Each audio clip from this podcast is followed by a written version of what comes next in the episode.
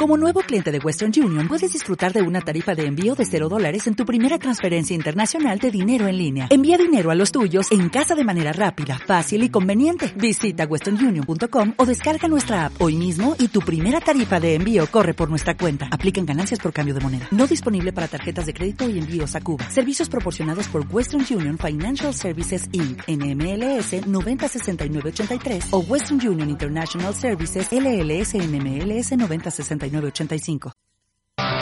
Señoras y señores, cojan asiento, porque aquí comienza Play Cultura con Isa Greses y los culturistas.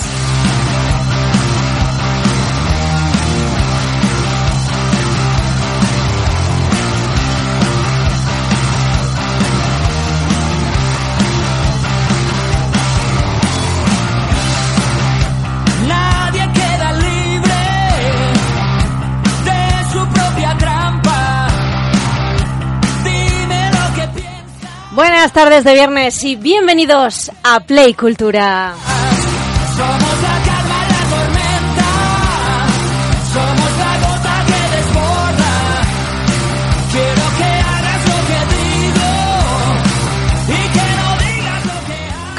Podía ser de otro modo, el fin de semana no comienza hasta que Play Cultura se escucha y escuchamos las voces de los protagonistas de la ciudad de Valencia. Y es que nuestro fin de semana siempre es cultural, pero sabemos que el vuestro también, aunque no nos lo digáis o no nos lo contéis, porque cuando nos sentamos a ver una serie delante de Netflix o cuando nos vamos a ver teatro en la calle o cuando nos vamos al Festival de Les Arts, estamos consumiendo cultura. Y esta ciudad, ya lo sabemos desde hace unos años, está emergiendo, está mm, soltando cultura, está haciendo que la cultura crezca, se reproduzca y que nosotros pues podamos disfrutarla, seamos conscientes o no de ella. Ya sabéis que los martes tenemos una agenda cultural donde repasamos los planes de la semana y lo que podemos hacer también el fin de semana y los viernes tenemos con nosotros a los protagonistas de la cultura. Yo creo que lo que queréis es conocerlos, pues, a ellos, a los que miran la cultura con lupa, a los culturistas.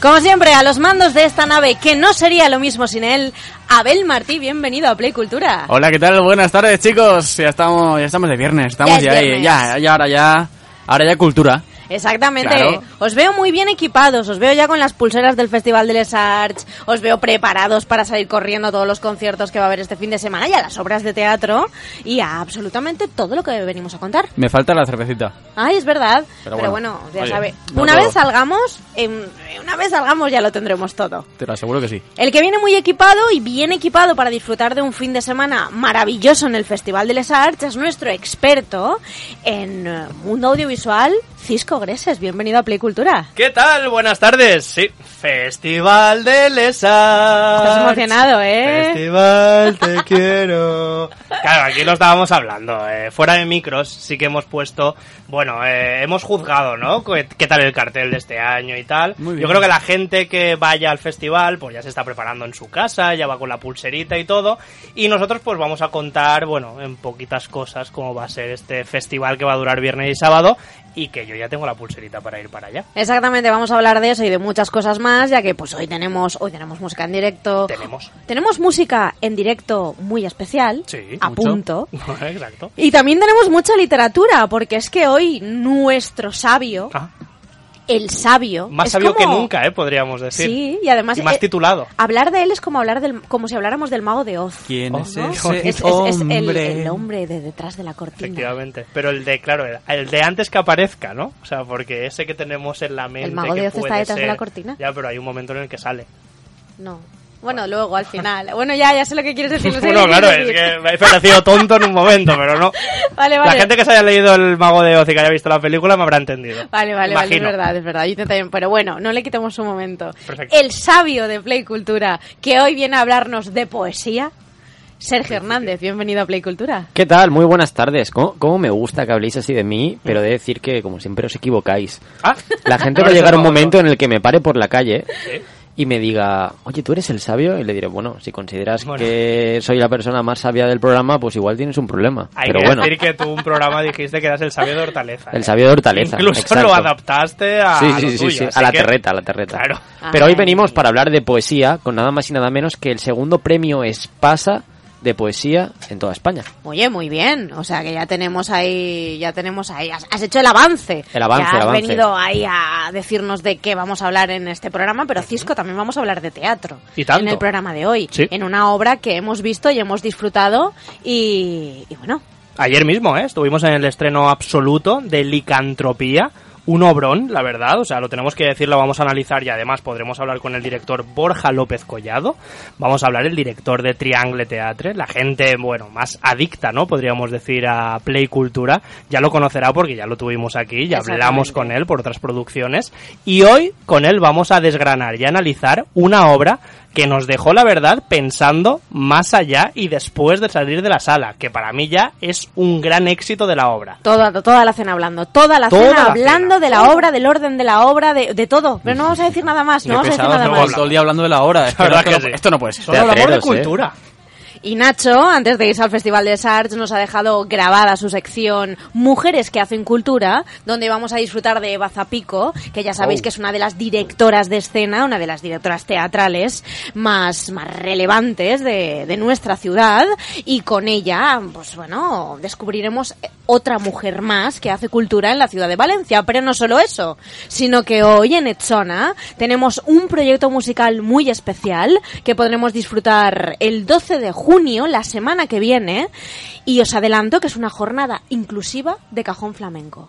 Así que con todo esto ya podéis comenzar a, comen- a comentar en redes sociales todo lo que queráis, Todo, todo. porque Abel Martín nos va a contar dónde nos encontráis en redes sociales. Pues estamos en todos lados, estamos en el Facebook de Play Radio Valencia, estamos en el Facebook de Play Cultura, donde además estamos en directo, nos pueden ver ahora mismo, así que todo el mundo ahí a mandarnos mensajitos. También estamos en Twitter, en el Twitter de Play Radio, en arroba Play Radio VLC, y en arroba Play Cultura estamos en Instagram, en el Instagram de Play Radio Valencia, y en el Instagram de Play Cultura, donde podrán seguir esas stories, podrán ver cositas de Les Arts, de, de todo lo que pasa, Todo. todo lo que pasa en Valencia, así es que está todo.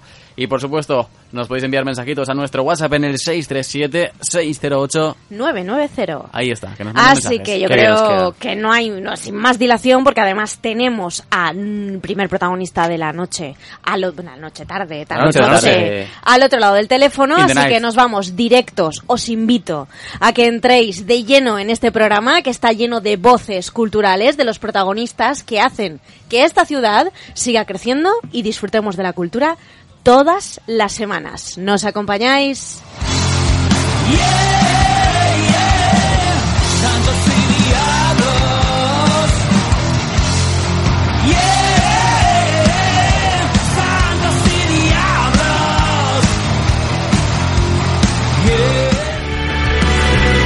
Con la tinta en los labios, con Sergio Hernández.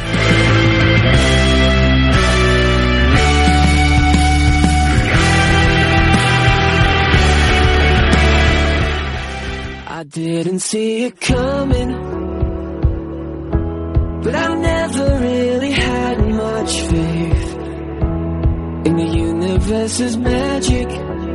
Oh no. Hace prácticamente un mes tuvimos que tener aquí con nosotros en el estudio a uno de los poetas más relevantes de su generación, uno de los poetas que se ha abierto un hueco dentro del panorama literario y la verdad es que con todo merecimiento. Sin embargo, ya sabéis cómo funciona esto de la prensa, de la cultura y sobre todo, más que nunca, de la radio. Y hay veces, chicos, oyentes, que las agendas son un poco complicadas a la hora de planificarse. Y por eso hemos tenido que demorarnos un pelín para traeros hasta Play Cultura a David Galán, a Redri. Buenas tardes, David, ¿qué tal? Bienvenido. Hola, muy buenas tardes, ¿qué tal? ¿Cómo estás? Bueno, lo primero de todo, enhorabuena por ese premio Espasa de Poesía. muchísimas gracias, de verdad, muchísimas gracias. ¿Qué ha significado para ti, para tu trayectoria, ganar un premio que realmente te pone en boca de todo el mundo? Porque ya sabemos la importancia de una editorial como Espasa, que bueno, realmente nace en el 19 y eh, predomina hasta el día de hoy. Sí, la, la verdad es que es un premio bastante importante y que sobre todo te da reconocimiento y que todavía no me he hecho a la idea de, de que me lo hayan dado. da un poquito, da un poquito de vértigo, y creo que hasta que no pasen unas semanas largas y unos meses y toda esta vorágine de la, de la promoción y de, de estas primeras semanas del libro, creo que no lo voy a, no lo voy a ver, no lo voy a ver claro todavía. Bueno, lo puedes asimilar que yo creo que te lo mereces, ¿eh? Hace solo una semana reflexionábamos aquí en el estudio en torno a la incipiente poesía que versa, entre otras muchas cosas, acerca de la felicidad, acerca de la importancia de esos pequeños momentos. ¿Ves esto como un síntoma de esta sociedad en la que no tenemos ni siquiera tiempo para reflexionar acerca de nuestras emociones? Es decir, ¿necesitamos a alguien que nos ayude a sacar eso que tenemos en el corazón? Mm, Bueno, no sé si necesitamos a alguien. Yo siempre he dicho que últimamente que veo a la sociedad que va, va, va muy rápido, que gira todo demasiado rápido y no nos paramos a, a- a- en, lo pequeño, en lo, en lo cotidiano, en la rutina, en lo, en lo habitual, que al final es, es la vida, porque nos, nos movemos en, rutinas diarias y, no apreciamos lo pequeñito, lo que pasa a diario. Siempre pensamos en algo grande, en algo que, que va a pasar a largo plazo, pero no nos podemos a mirar en el presente y lo que tenemos delante. Y creo que en el libro intento hacer esa reflexión al final de él. Claro. No podemos entender a David Galán sin su capacidad para poner voz a lo que muchos sienten, pero pocos, muy pocos, saben expresar. ¿Cómo suele reaccionar la gente en las firmas al encontrarse con la persona, con ese poeta, con ese ser humano que hay tras los versos de Huir de mí? La verdad es que el momento en el que entras en contacto con, la gente que te ha leído, con tus seguidores, yo creo que es posiblemente lo más gratificante de esta profesión. El contacto humano después de haberte leído a través de la red o a través de tus libros es, es muy impactante porque mucha gente se siente identificada con lo que estás haciendo y, tenerlo delante, intentar expresarte lo que han sentido es, es, la verdad es una de las cosas más bonitas que hay. Oye, y haciendo alusión al título del libro, que nos ha llamado mucho la atención a todos los compañeros, ¿crees que pecamos en la actualidad de huir constantemente? Huir de nuestros miedos, emociones e incluso a veces de nuestra propia felicidad. Pues mm, no sabría decirte. El título hace referencia obviamente a una huida, pero yo lo que intento transmitir es una huida de, de uno mismo, pero de un momento concreto. Eh, es de esa, esa persona que está triste, que está intentando salir de un momento depresivo, de bajón, y de yo no quiero ser esta persona, por lo cual tengo que huir de, de mí mismo. Y a lo largo del tiempo, pues bueno, a lo largo de, de esta huida de, en, en el libro, creo que, que al final lo consigo y hago esa reflexión de la que hablábamos de, de lo bonito, de los pequeños detalles. Claro. ¿De qué forma influye tu carrera como educador en tu poesía? ¿Crees que de algún modo ha podido servir esto para acercarte de manera más intuitiva y cercana a tus lectores? no sé, ahora no estoy no estoy trabajando como, como educador, eh, sí que sí que me gustaría, hago hago momento spam, pero creo que siempre que yo trabajo con, bueno, he trabajado con, con niños en la infancia, soy infantil y obviamente la sensibilidad está está en, está en las palabras, está en la poesía y más sensible que, que los niños eh, no hay. Entonces introducir la poesía en el aula siempre sería, siempre sería algo muy, muy bueno. Claro. ¿Crees que en ese sentido hace falta introducir un poquito más la, la lírica como tal, no solo la poesía dentro de, del sistema educativo? Bueno, introducir las letras, introducir los libros desde, desde los primeros comienzos de, la educación, yo creo que, que es básico. Ya no, ya no solo como en, como eh, como género, sino el libro como, como juguete. Eh, los libros son, son un juguete. Eh, tengamos 15 años, tengamos 7 o tengamos 65. Yo lo veo así. Son juguetes con los que podemos fantasear, podemos evadirnos y, e introducirlos dentro, dentro de la educación infantil desde lo más primero como si fuese un juguete y no como algo, como una obligación, eh, desde que luego a- al final es lo que pasa en, Claro. ya en, en la educación secundaria y en, y en, y en bachillerato, yo creo que si les empezamos a introducir como juguetes desde, desde los comienzos y lo introducimos como si fuese algo básico, algo no, a- dentro de la normalidad, creo que, que todo iría, iría mejor, habría muchos cambios. Pero bueno, son teorías mías como, como educadora. No, bueno, bueno, ahí quedan y hay que escucharlas siendo profesional dentro del sector. Por último, David, ¿qué piensas cuando miras atrás? Cuando ves en definitiva todo lo que ha pasado en estos últimos años? Cuando te ves, como comentamos al principio, con el premio Spasa entre las manos. Pues la verdad es que nunca, nunca me hubiese imaginado. Cuando, cuando yo tenía 10 o 12 años, que empezaba a escribir y a guardar mis pequeñas notas en el cajón de- del escritorio o en mis cajas de, juguetes, nunca me hubiese imaginado que más o menos 20 años después, porque bueno, tengo, voy a cumplir ahora 33, jamás hubiese imaginado lo que hubiese pasado. Es más, ni hace cuatro ni hace cinco hubiese imaginado que ahora mismo estaría con mi segundo libro y que fuese, que fuese premiado por Espasa. Pues David Galán, muchísimas gracias por atendernos y una vez más, enhorabuena de parte de todo el equipo. Te deseamos lo mejor y que la próxima vez que vuelvas por Valencia, pues ojalá podamos encontrarnos aquí en el estudio y atenderte de nuevo. Ha sido un placer y, y muchísimas gracias. Espero vernos allí en Valencia. Gracias a ti, un abrazo. Un abrazo. So don't say you love me forever. Just let your heart speak up and now, no.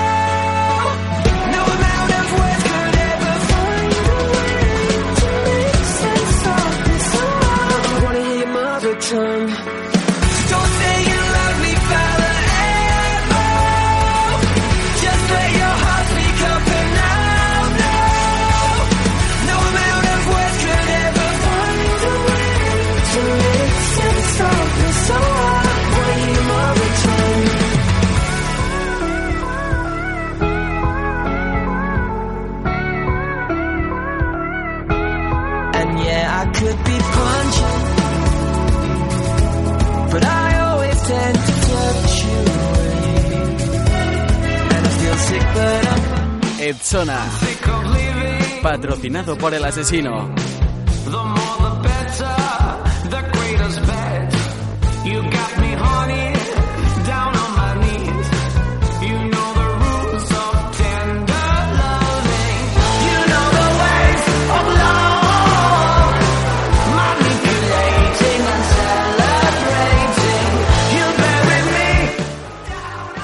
Adelantamos la sección de Tsona al prácticamente el principio del programa, porque tenemos una propuesta muy especial que la verdad es que nos hace mucha ilusión desde que nos la comentaron y teníamos que meterla justo en esta sección que es la sección de música en directo y os explico por qué.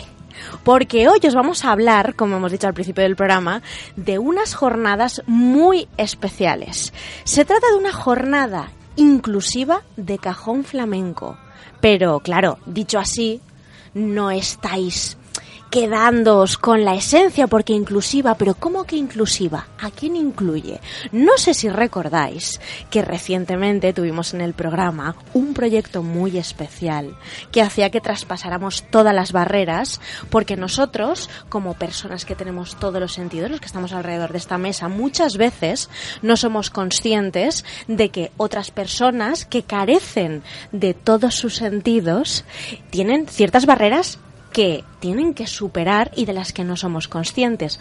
Pues por ahí, por ahí también va esta iniciativa nueva que vienen a presentarnos Bea de la Guardia, que ya la conocéis del proyecto anterior, y Eduare Bustos. ¿Lo he pronunciado bien?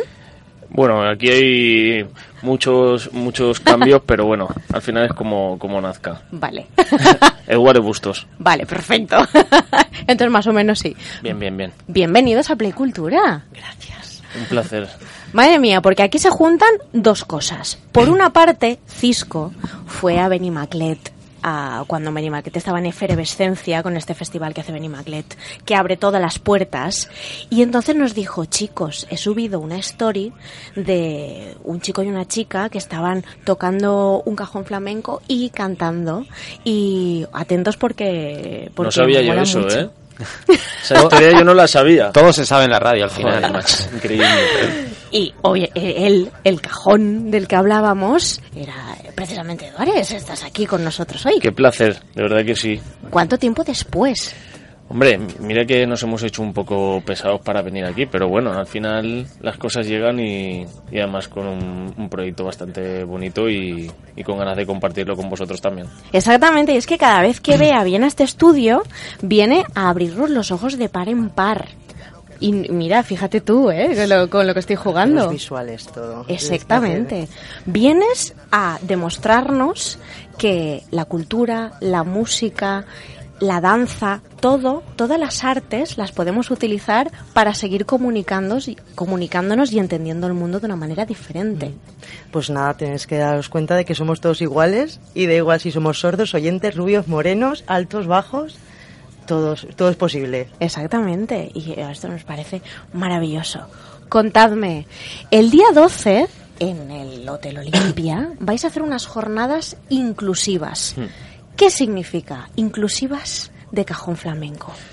Bueno, vamos a, vamos a empezar eh, un proyecto que, la verdad es que eh, yo empiezo desde luego con mucha ilusión porque al final es lo que tú estás contando, que unimos eh, dos mundos profesionales a priori bastante distintos.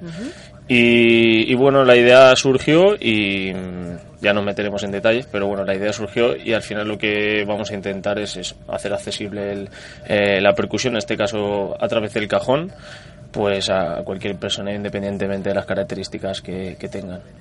Es verdad que igual que una persona oyente necesita ciertas adaptaciones en, en las clases regulares que yo, que yo imparto para llegar al mismo objetivo, a lo mejor con, con un- yo siempre le llamo como una pista, ¿no? Pues aquí nos pasa exactamente lo mismo. Y realmente es que hacemos dos adaptaciones nada más de, de- del cajón para que para que el transcurso de, la- de esta jornada del día 12 o la del 14 que, que estaremos en Almusafef pues eh, se lleve de la misma forma que, que el resto. O sea, es que realmente lo que está hablando Bea, que no, no tenemos que hacer grandes adaptaciones Ahí para está. llevarla a cabo. Claro. Yo quiero que me contéis los orígenes. Quiero que me contéis de dónde sale, cómo os conocéis, cómo decidís colaborar cuando vuestros mundos en realidad eh, profesionalmente parecen tan alejados. Parecen súper alejados, pero en realidad tampoco es no es tan disparatado. Bueno, nos conocimos en Instagram, pues lo típico que él vio algo, lo que yo hacía, porque en Instagram sí que es verdad que cuelgo bastantes cosas en lengua de signos, y pues estuvimos hablando de poder hacer algo juntos y algo bonito. Bueno, lo más, lo más lógico es pensar que una persona sorda no puede seguir una clase de música, Ajá. pero es que es verdad que ellos visualmente son superdotados. Entonces, lo van a hacer mejor que si me siento yo en el cajón. Es verdad. Es que ellos visualmente son, son una pasada. Lo van a pillar enseguida. Y es, es lo que decía lo que decía él, pues nada, es simplemente pensar que te tienes que adaptar a la persona que está delante de ti, da igual de qué manera sea, y llegar a esa persona. Ellos están súper ilusionados. Claro, es que, es que fíjate, al final en, tú te metes en cualquier grupo de, me da igual, danza, música, eh, lo que sea, el profesor tiene sus herramientas y sus recursos para que todos los alumnos más o menos en, en, una, en un mismo curso lleguen a- al mismo objetivo, ¿no? Entonces, yo tengo alumnos que, que hay algunos que aprenden de oído, otras personas aprenden viendo, imitando y hay otras personas que aprenden por lo que nosotros llamamos cadencia, ¿no? Entonces, pues aquí la parte visual va a ser muy importante, pero también está la parte de la vibración que muchas, hostia, ¿cómo puede ser que, que una persona que, que es sorda pues pueda llevar a cabo eh, la clase sin problemas? Pues al final es eso, eh, el tema de la vibración que, que estábamos hablando antes me decía, "Vea, eso no, no voy a decir porque no sé si me voy a acordar, pero se llama plasticidad de moralidad cruzada, que es una traducción del cerebro eh, a partir de la vibración. Y pues la unión de esa parte de, de más sensitiva con la, con la parte visual es lo que hace que, que al final sea nuestro objetivo, es donde va a ser un poco nuestro punto de ataque, en ese sentido un poco más de educación. Oye, pues yo creo que nos, o sea, porque claro, teníamos todas esas dudas de esto no lo hemos visto jamás, porque es que es la primera vez que va a ocurrir esto. Pero vosotros, ¿cómo enfrentáis, o sea, cómo os enfrentáis a esta experiencia? Claro, porque es la primera vez. ¿Qué cosas sabéis que pueden no salir bien? Y en realidad, ¿cómo pensáis que va a salir? Son dos cosas diferentes. Yo no, pens- no he pensado tanto, la verdad. no he pensado tanto, yo que sé, es lo que hablamos muchas veces, vamos a disfrutarlo y ya está. Vamos a sentarnos como si yo, en mi caso, puente de comunicación, tal cual, voy a interpretar claro. eh, la jornada y él, yo creo que lo mismo, pues mm, como un, un día más. Lo único es que, bueno, pues habrá sentadas personas sordas, pues como lo que te digo, como si hay sentada una persona de dos metros. Pues lo mismo, es como un día más. Lo que pasa es que sí que es verdad que es curioso porque va a ser la primera vez el día 12 que se sientan personas sordas y el día 14 que se van a sentar oyentes y sordos todos juntos.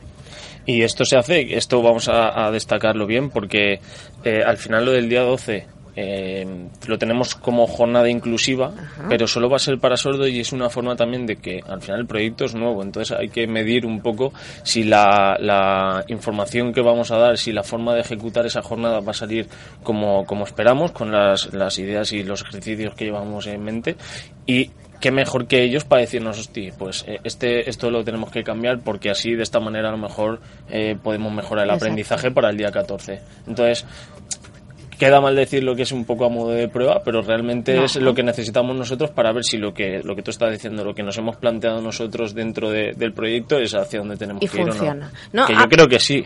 No me parece tan extraño y no es tan prueba porque ayer, por ejemplo, cuando fuimos a ver la obra de teatro de la que hablaremos luego con el director, eh, él mismo cuando terminaba nos decía, ahora, claro, ha sido la, la primera puesta en escena, hemos visto cómo el público va entrando, cómo se va amoldando todo. Y yo creo que a fin de cuentas cuando trabajamos con el arte es un poco así. Y más con la sensibilidad. Tenemos que ver cómo encaja y cómo no, pues en realidad tampoco es que sea tan tan prueba. Sí, es que el problema yo creo que es un poco a nivel social, más que más que realmente las actividades en sí. Exactamente. Inclusiva me refiero. O sea, al final es lo que insisto, igual soy un poco pesado con este tema, pero es que hay que ser realista. Nosotros no vamos a hacer grandes adaptaciones. Ya.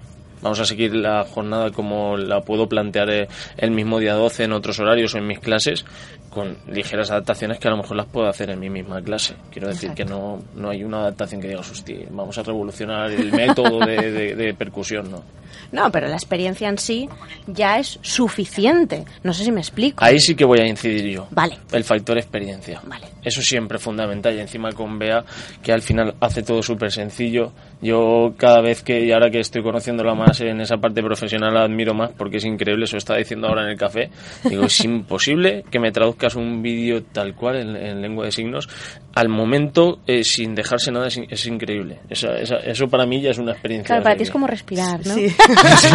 Digo, bueno, bueno, pues no es tan, no sé, tan extraordinario, pero Sí, gracias. Que tú, tú se lo expresas, tú se lo expresas y es en plan, ya, es que Pero esto es lo bueno. mío, aquí, aquí soy yo quien mando, ¿sabes? En realidad yo siempre tengo la misma duda cuando planteamos cualquier tipo de proyecto cultural, sea el que sea, siempre tenemos pues las trabas, quién me lo va a comprar, quién me va a dejar el espacio, quién va a creer en ello, que siempre ocurre. ¿Cómo ha sido para vosotros? Pues a Por ver, lo menos en este proyecto, claro. bueno, es que La hostia. ¿Cómo ha sido?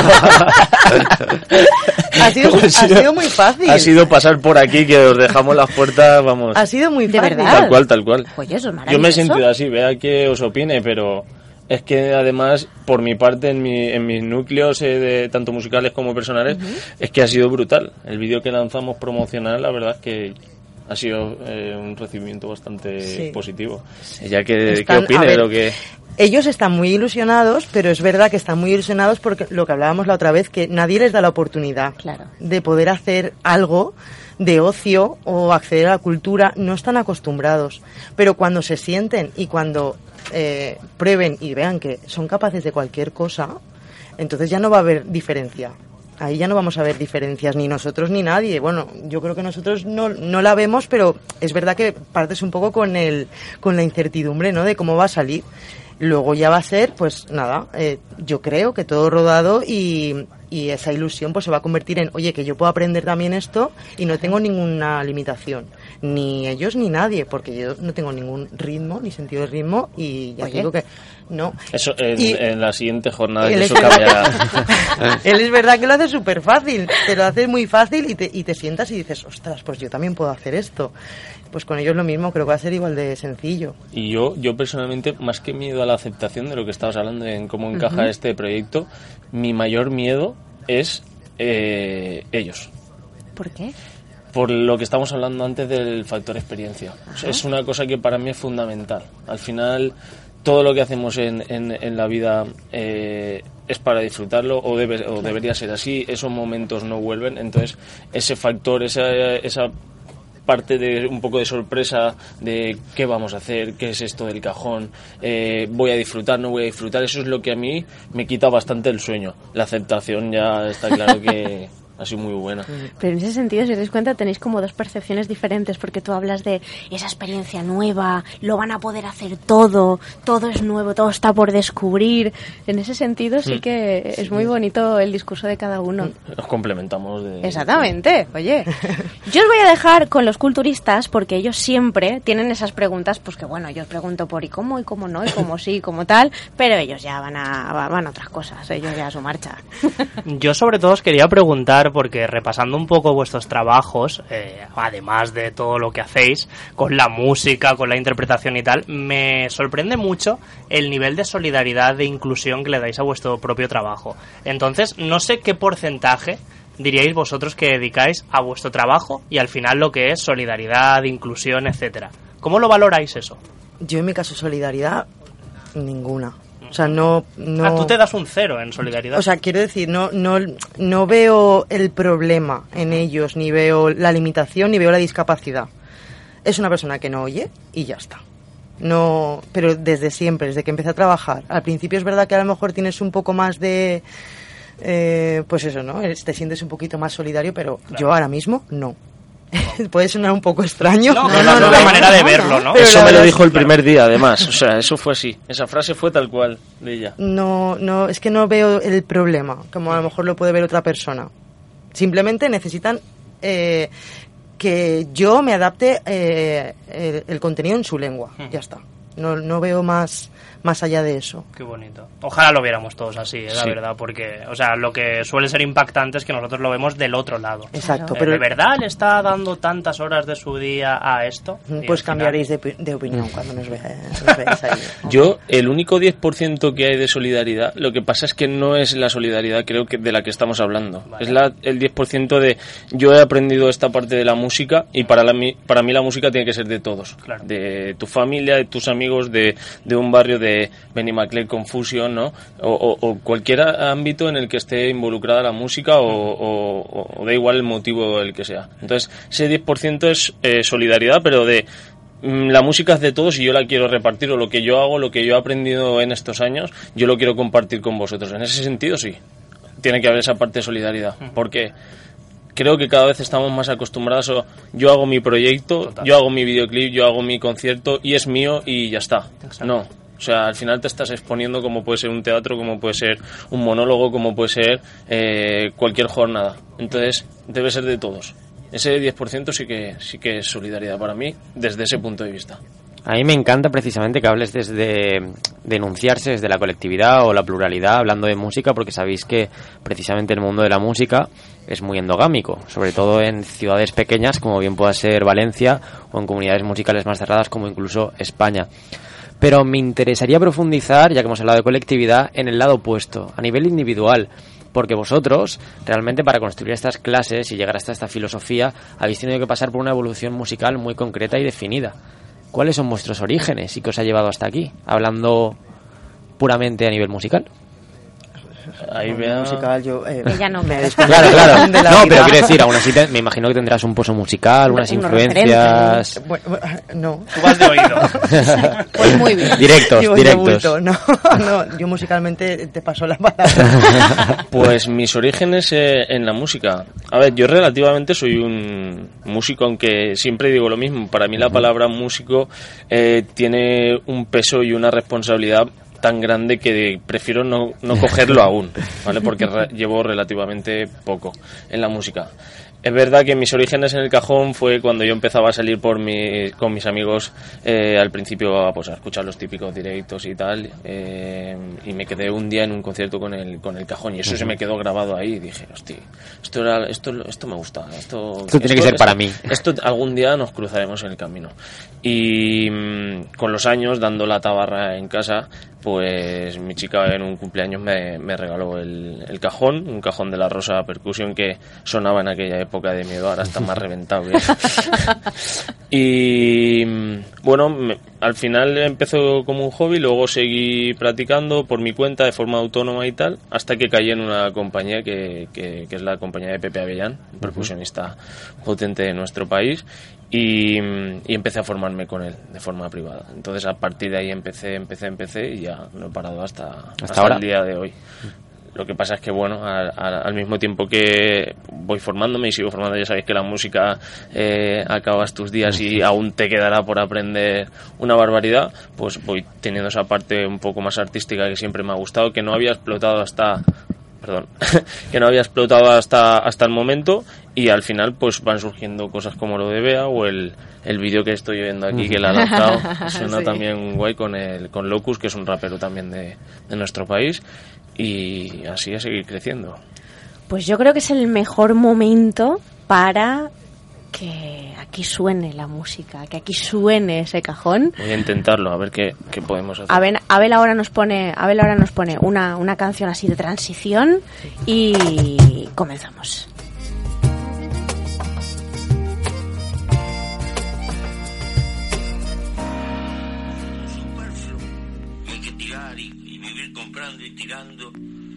Lo que estamos gastando es tiempo de vida.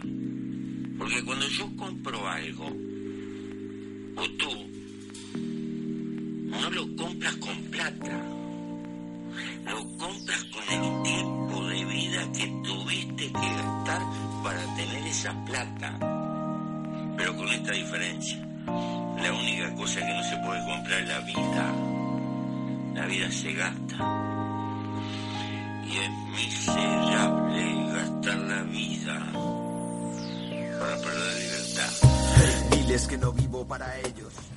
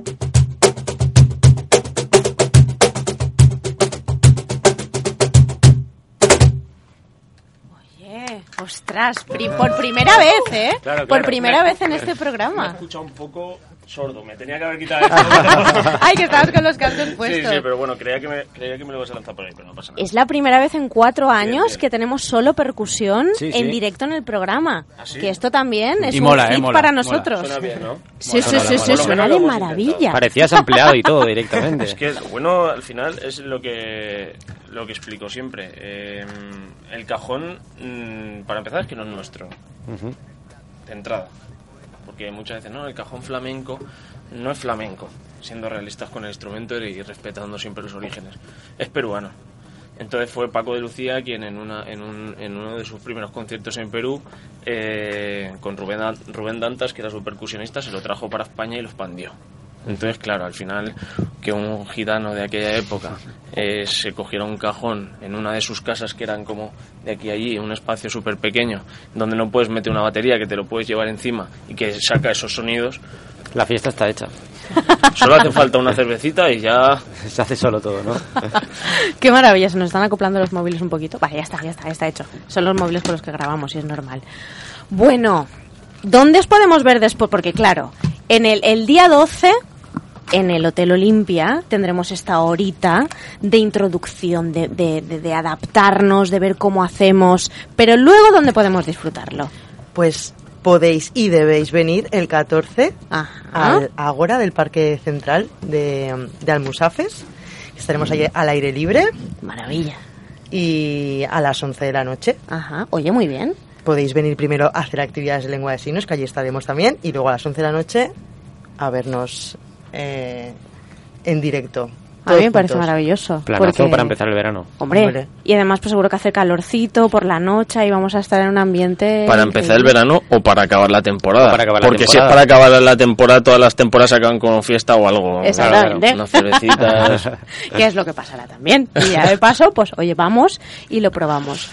Muchas gracias por haber estado con nosotros. A vosotros. Vais a volver, ¿verdad? Yo ya he pillado el. Hombre, ya- cada vez estás más suelta. viernes. Cada vez estás más suelta. Yo espero que sí, será buena señal, desde luego. Seguro que sí, y además, como siempre tenéis proyectos y siempre tenéis cosas, y aquí esta es vuestra casa. Muchas lo sepáis. Muchísimas gracias, de verdad que sí. gracias. A Un vosotros. equipazo. A vosotros, Lo hacéis muy fácil, muchas gracias. Diles que no vivo para ellos. Diles que no vivo para echarme su soga al cuello. Que la vida solo dura lo que dura un destello. Y mi tiempo voy a usarlo en construir algo bello. Llegué hasta aquí, pagué mis facturas, muy productivo. Creía sus mentiras, entendía sus motivos. Dije, hago lo que tengo que hacer sin rechistar. Y eso me convierte en un hombre. Pero no es verdad, pues no hay más hombre que aquel que se busca a sí mismo. No tengas miedo de ese abismo. Mi corazón me dijo, Escucha los latidos, aparta de tu vida lo que es ruido. Mírame, he vivido en un infierno y no acabé siendo un demonio. Me sobrepuse al rencor, también al odio. Hoy soy quien lo cuestiona todo y así lancé estas bombas. Creo que la crítica crea y no acepto dogmas. Tengo un cuerpo con tatuajes y una mente sin prejuicios. Veo normal que mi presencia les desquicie. Desnudo de mentiras al borde del precipicio. Ahora miro atrás y de cuánto me deshice. Pensé, tenemos tanto que desaprender. Tenemos tanto que perder para encontrar lo que realmente.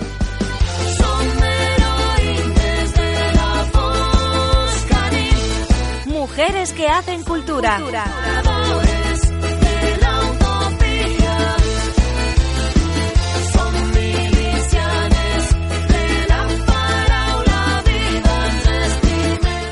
Hoy en el espacio de mujeres que hacen cultura vamos a hablar de una mujer que ha hecho mucho por el arte valenciano, que ha hecho mucho por el teatro y por su desarrollo dentro de esta ciudad. Y si todavía no sabéis de quién estoy hablando es nada más y nada menos que Eva Zapico, una de las grandes referentes teatrales dentro del panorama valenciano. Eva Zapico lleva más de 20 años dedicándose al teatro y es que durante un largo periodo lo hizo como intérprete, participando en numerosas producciones teatrales. También lo hizo en medios audiovisuales como el cine y la televisión, ya que en 2004 decidió pasarse al otro con su primer montaje como directora, A Pedazos.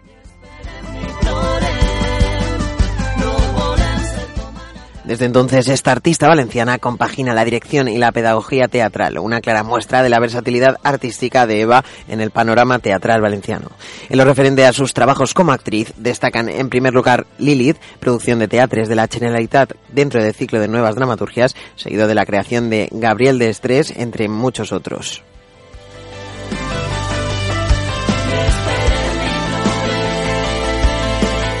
Ha realizado la dirección de grandes obras como El Gran Arco, en el que participó como creadora e intérprete junto a Ángel Figols. Destacar a su vez que esta pieza se presentó en el Festival Rusafa Escénica 2013 y cuenta con la colaboración de otros creadores como el músico y videoartista catalán Logical Disorder.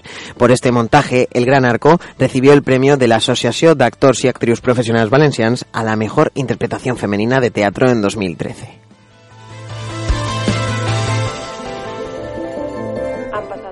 La trayectoria de esta actriz y directora tiene un largo recorrido y es que en 2015 dirigió para el Festival Rusafa Escénica la producción propia del festival La Mejor Familia del Mundo. Entre sus trabajos más recientes podemos encontrar Bienvenido a Casa, Médula y Els Nostres. Destacar a su vez que este último fue la primera gran producción para una institución pública como es el Institut Valencià de Cultura.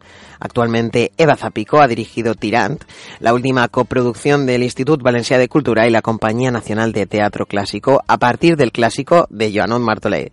La adaptación y el texto fueron realizados por Paula Llorens, además de contar con actores como Raúl Ferrando o Lucía Poveda, entre muchos otros.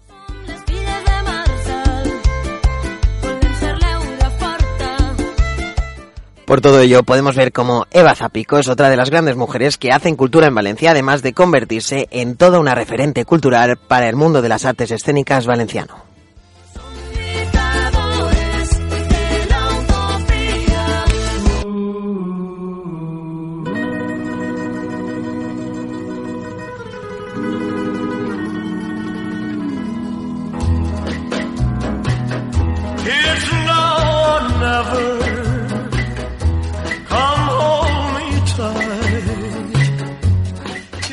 Como todas las generaciones, somos una generación en la que, pues bueno, mm, hay cosas que nos vienen de nuevas, como las tecnologías, otras que nos vienen de nuevas porque la vida siempre viene de nuevas y tenemos desamores, queremos ser padres, eh, tenemos relaciones, no sabemos mucho sobre nuestra sexualidad. Y es algo que parece que no, pero convive en la mayor parte de una generación entera, o incluso estuvo en todas las generaciones y nadie lo supo.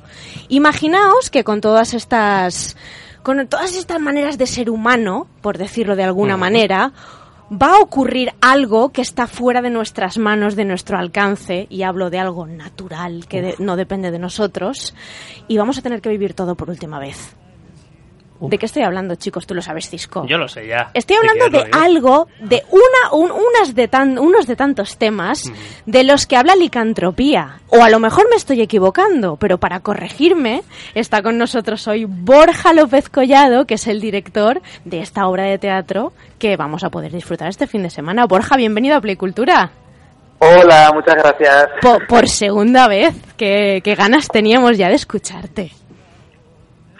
Bueno, yo creo que has dado en el clavo, ¿no? Con, con esta introducción. ¿Tú crees? Ah, sí, a, a veces pienso, madre mía, esto, esta obra hay mucha complejidad, pero las conclusiones que me están llegando y los feedbacks, la verdad es que, que vamos, que llega mucho más de lo que, de lo que en un principio pensábamos, así que genial. Hoy ya está todo un poquito más reposado. Ayer fue el estreno y, bueno, pues como todos sabemos, en el estreno, pues bueno, hay que ver cómo funciona y cómo no, y las lecturas de la gente como tú me estás comentando, pero nosotros en la cena de después estuvimos debatiendo.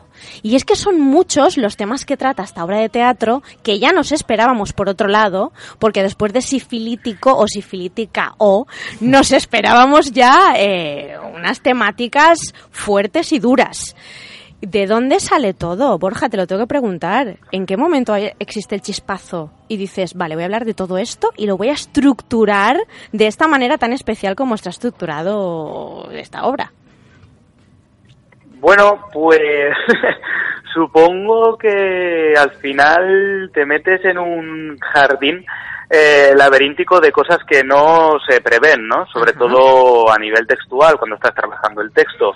Y yo pienso que al final también, como alguna vez hemos comentado, ¿no? Hay una, hay una necesidad de, de hablar de la inteligencia emocional, de hablar de esas cosas que pasamos por alto, cosas a las que no le dedicamos verdaderamente tiempo porque parece que siempre estamos ocupados en otras cosas. Y entonces hay una llamada de atención de, oye, céntrate, vive el momento, estate en el presente y a ver qué pasa ahí. Exactamente, como, como esta banda sonora que estamos escuchando, que es, que es bueno, es parte, ¿no? Es, es la gran parte de esta obra de teatro, ¿no? It's Now or Never de Elvis. Cisco tiene algunas preguntas que hacerte porque ayer se quedó un poco, un poco rayado, por decirlo otra, ¿eh? rápido. Yo creo que los oyentes, la verdad es que tienen que conocer que de alguna manera nos sentimos con una posición de, oye, qué guay, ¿no? Que podamos ver una obra de teatro, ver cualquier producción y luego poder comentarlo con sus protagonistas o en este caso su creador. Borja, en este, en este caso, eh, cuando hablamos de ti, también hablamos de Triangle Teatre, que al final es la, es eh, la productora y bueno, y la obra que lo envuelve todo. De, de alguna manera, eh, esto nace hace cuatro años y es una plataforma vosotros lo decís como de investigación y de creación teatral. En esta obra, la verdad es que hemos visto muchísimos ingredientes culturales. Eh, hay referencias literarias, hay danza, hay pintura, se habla de películas, de música. Eh, no sé, y se me plantea la duda en la cabeza, si son estas las piezas del puzzle que Borja o Triangle Teatre ha considerado que son las que tienen que estar en una historia para que se haga teatro de verdad. Bueno, sí, joder, interesante reflexión. Pues de eso estuvimos hablando en la cena. Sí, sí, claro, claro. Sí, la verdad es que de repente se me, se me abría un terreno, ya lo hemos hecho anteriormente en otras producciones, hemos tenido siempre muy en cuenta la, la partituras físicas, por ejemplo, las partituras de cuerpo, de movimiento, incluso coreografías, eh, realmente como coreografía, ¿no? Como si fuera un trabajo de danza. Y bueno, son eh, ha- habría mucho terreno y mucho abanico y posibilidades a entrar en un terreno onírico esta propuesta, este texto, y de ahí que decidiéramos resolver algunas escenas de esta manera.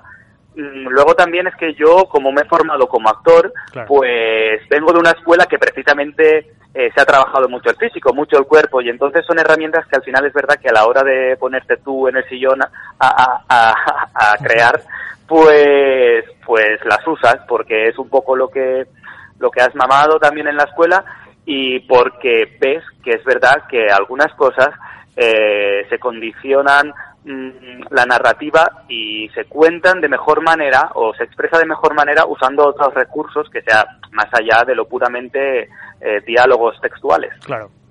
Nosotros estábamos, ayer cuando estábamos en la mesa nos preguntábamos ciertas cosas, ahora que hablas de la narrativa. ¿Es más complicada en esta obra? Mira la pregunta que te voy a hacer, eh, que me vas a decir, pero, pero ¿esto por qué? ¿Es más complicada la narrativa en esta obra de teatro o el trabajo actoral que, que exige? Vale. No, no, es que, es que claro, es que aquí la- hay, hay mucha tela que cortar, Exacto, ¿no? Y es, evidente, hemos, hemos hecho una cosita que hay mucha tela Qué que ojo. cortar.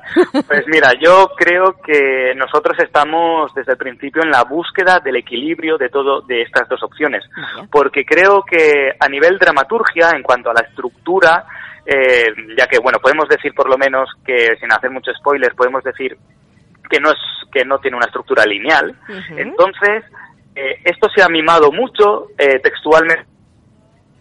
Ay, que detalle de todas las pistas para que el espectador sí pueda enlazar una estructura y sí pueda imaginar mm, unos finales que, que en principio los dejamos abiertos, eh, hay, hay a, a- a tu libre elección, por así decirlo, y luego eh, hemos tratado de trabajar mucho también a nivel textual y luego el trabajo actoral eh, la emoción, o sea, no perder de vista que esto son unas historias eh, de unos personajes que están mm, viviendo unas cosas a flor de piel y que esto es emocional y que ten- teníamos en ese sentido también un trabajo de bajar la obra a tierra, por así decirlo, y que el espectador mm, se sienta reconocido en esos en esos dramas, ¿no? En esos conflictos personales.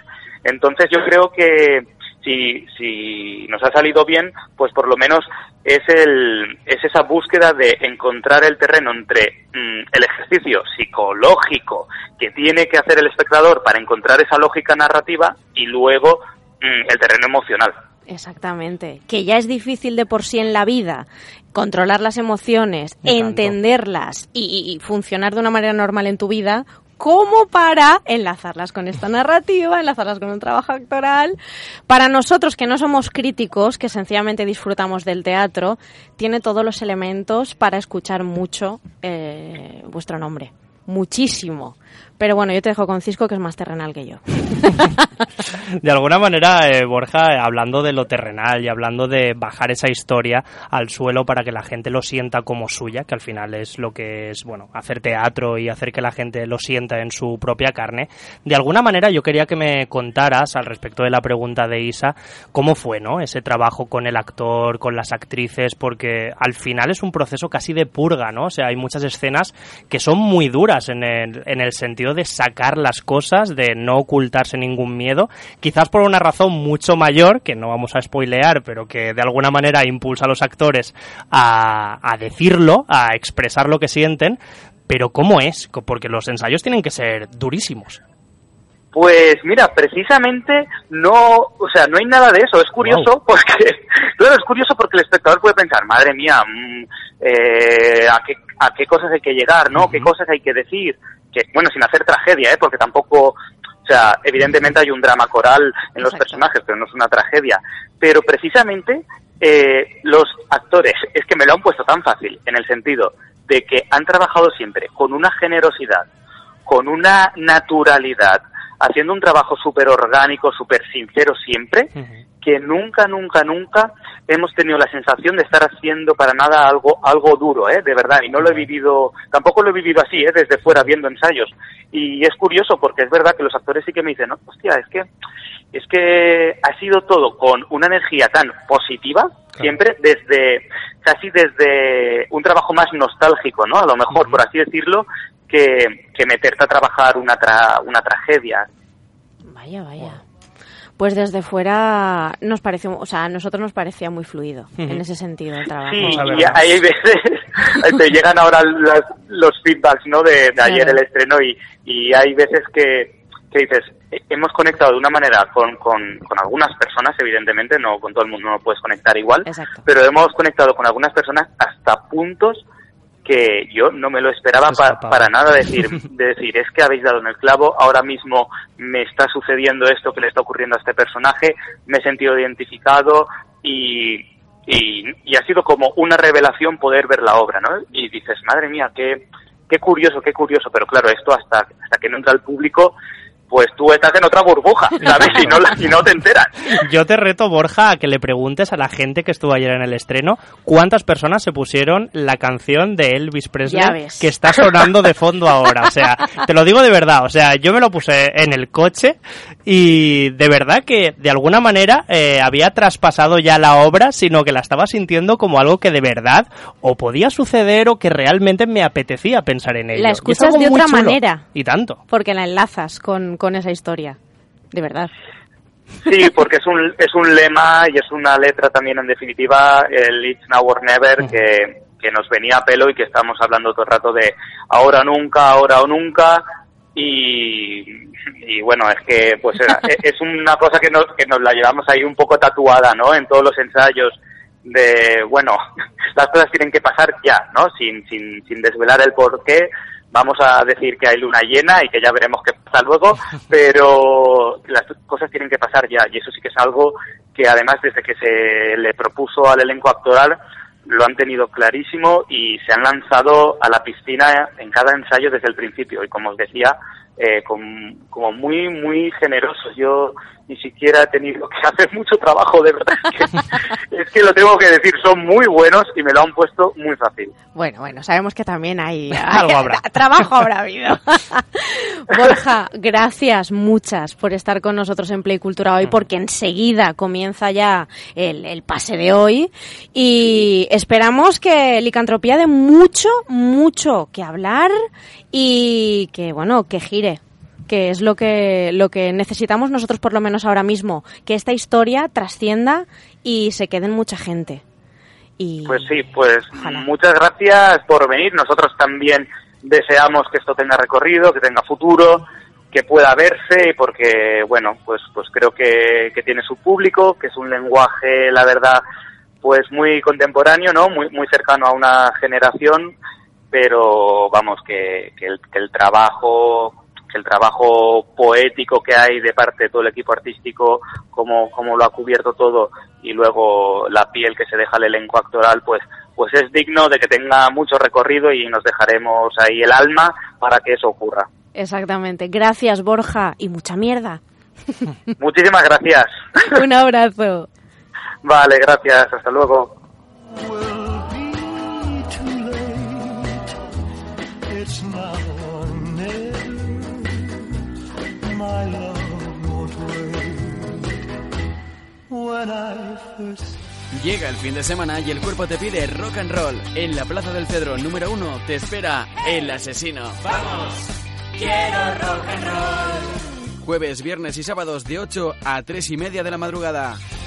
En la plaza del Cedro quiero el asesino. Las mejores y más fuertes aguas de Valencia artesanales te esperan en El Asesino. En la plaza del Cedro quiero el asesino. El templo de la música en directo en el Cedro.